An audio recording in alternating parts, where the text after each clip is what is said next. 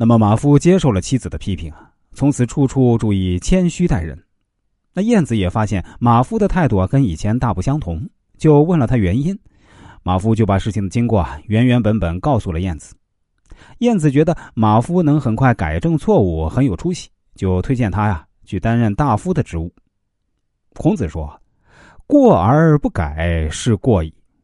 小人闻过是非，君子啊有过必改。”宋朝陆九渊说：“人之患在不知其非，不知其过而已。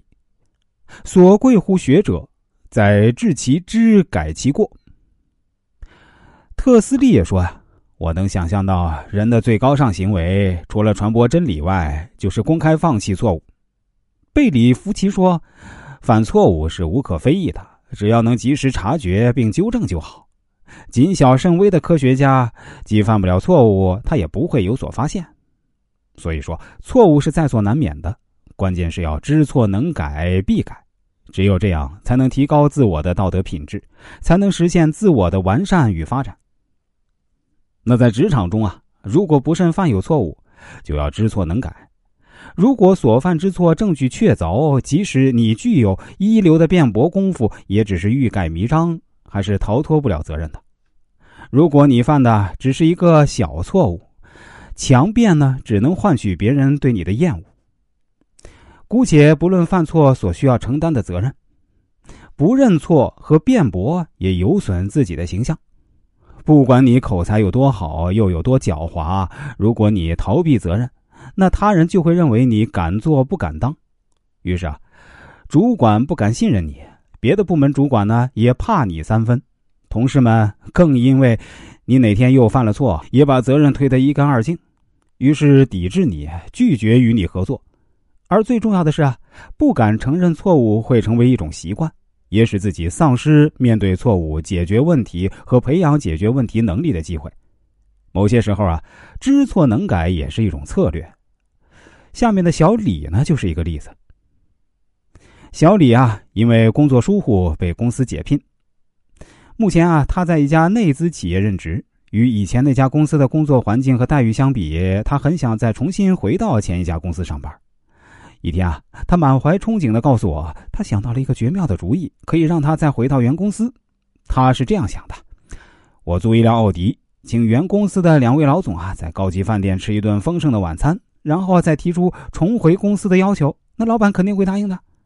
我听后啊，坚决摇头，并告诉他：如果你这么做啊，那你肯定连一丁点的机会都没有了。为什么这么说呢？因为小李离开原公司的时候是犯了错被解聘的，而当时啊，他仅仅是一名普通的公司职员，工资也不高。如今啊，他衣锦还乡似的宴请原公司老总，怎么想都觉得是在示威呀。意思是说，看怎么样？你们开除了我，我现在过得比原来还好了，都买奥迪了。那你说，老总生气都来不及，怎么会再给他机会呢？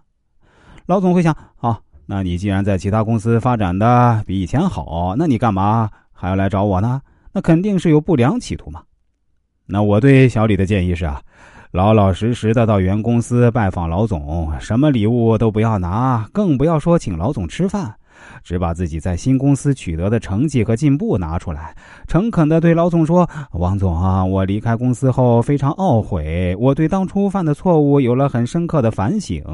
我到新公司以后，虽然工作做得不错，但是比较之下，我还是希望能重新回到公司任职。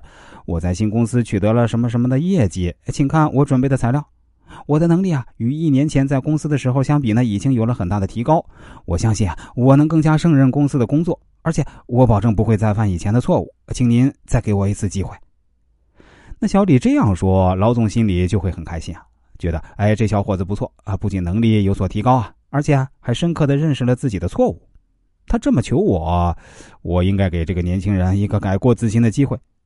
老总会觉得自己答应了小李的请求，是做了一件好事儿。而且也显示出老总博大的胸襟，知错能改，善莫大焉。等将来这小李在职场发达了，他还得感谢我这个伯乐呢。